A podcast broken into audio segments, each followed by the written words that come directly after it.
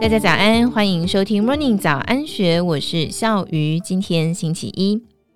日本企业正在欧洲、东南亚、美洲跟日本国内展开一轮大投资。例如，企业总部位于日本大阪的松下电器 （Panasonic） 最近做了一个极具指标性的企业决策，将冷气线的生产线从中国广州移回日本滋贺县的草津厂。松下决定让日本消费者买到日本制的先进冷气机，今年将会投资大约新台币二十三亿元，在草津厂增设自动化产线，将产能扩充三倍。松下的目标是，目前日本消费者买到的松下空调产品，日本制只有百分之十，明年将会大幅提高到百分之四十。而松下电器家用空调部门总经理道普正治说。松下积极回应日本市场的新需求，例如碳中和住宅的趋势。今年先将高阶的家用冷气机移回日本生产，从压缩机、冷媒到控制系统全面升级。而明年将进一步把中阶的冷气机制造继续移回日本生产。不过大家都知道，日本人做事谨慎，强调长期策略。从广州移回日本生产，并不是在今年突然决定的。而是去年就宣布的五年一千亿日元投资策略之一。松下的 Kigetsu 再生是日本企业再生的典范。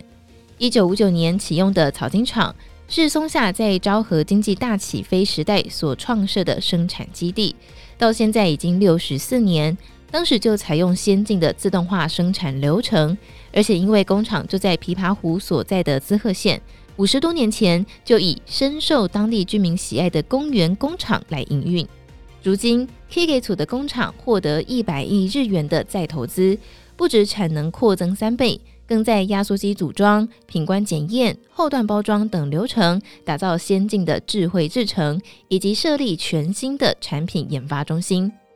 至于中国广州厂，松下并没有撤出，而是进行中国市场的策略转型。松下在宣布归于返乡策略的同时，也跟中国小米的空调部门签订了战略合作伙伴协议。松下不仅利用广州厂的闲置产能来支持小米空调的生产，还提供技术给小米开发新产品。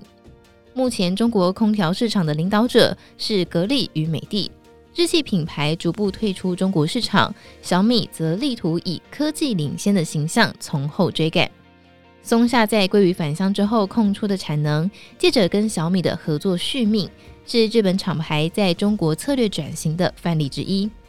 而日经股价在今年大涨背后的重要推升力道之一，就是日本企业正在展开金额巨大的策略性投资。而松下鲑鱼返乡不是个案，日本企业在这两年在全球各地大幅扩张投资，唯一衰退的只有中国市场。从产业别来观察，可以看到日本企业在全球市场的核心竞争力。资本支出金额最大的是电子设备产业，总投资金额超过五兆日元，年增率百分之十七点三。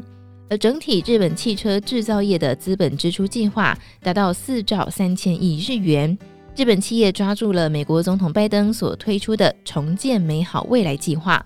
在电动车、电池、新能源等领域全力冲刺美国新厂，例如松下在密苏里州堪萨斯城展开了大投资，以德州德拉斯为美国总部的丰田，光是投入美国电池厂就耗资将近三千亿日元。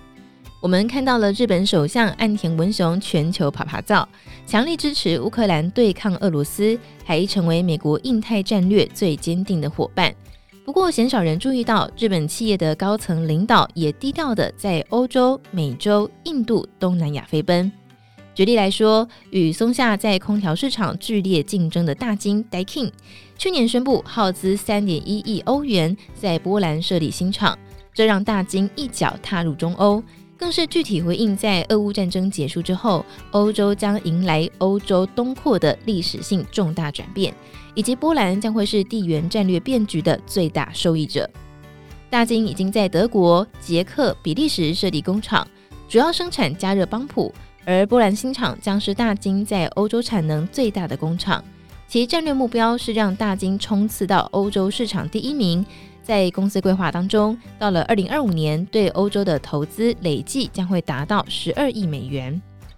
大金不只是在欧洲积极扩张，更进一步前进墨西哥，斥资三亿美元设立两座新厂，今年元月正式破土动工。新厂之一将是年产能两百七十万台家用冷气的自动化产线，另外一座则是年产四千五百组的大型商用冷却系统。大金设厂所在的墨西哥圣路易波多西州，受惠于拜登政府供应链重组的政策。美国通用汽车、德国 BMW 也都在此宣布重大的扩厂计划。大金的墨西哥扩张计划颇具有代表性。《金周刊》在一千三百八十一期封面专题写墨西哥制造大逆袭，亲访在墨西哥积极扩张的台湾电子厂，看到全球供应链重组、区域制造中心取代了中国制的重大趋势。墨西哥正在迎来史上最大的外资直接投资热潮，成为北美的制造与供应链中心。欧洲则将会出现波兰、捷克，甚至一路到乌克兰的制造基地。至于亚洲，工厂从中国散出到东南亚各国。另外，印度莫迪政府更是高举了“印度制造 ”（Make in India） 的标语，吸引日商、韩商、美商还有欧商投资，冲刺印度成为全球第三大经济体的国家战略目标。日本企业紧紧抓住了全球供应链重组的大潮流，借着俄乌战争加入欧洲即将来临的大投资机会，以及透过拜登的有案外包，扩大墨西哥的产能。更像是松下一样，采用 ALOT 等工业自动化的技术回国建立智慧工厂，撤出中国归于返乡。而同样，企业总部设在日本大阪的龙头药厂武田药品，也在三月份宣布了有史以来公司在日本最大的投资案，将斥资一千亿日元设立血浆分离治疗的新厂。血浆分离疗法是关于免疫球蛋白、血友病、白蛋白等等的新疗法。武田在大阪投资的血浆分离设施，产能是现有东京成田厂的五倍。武田这处全日本最大的血浆分离设施，将要服务日本还有全球的患者。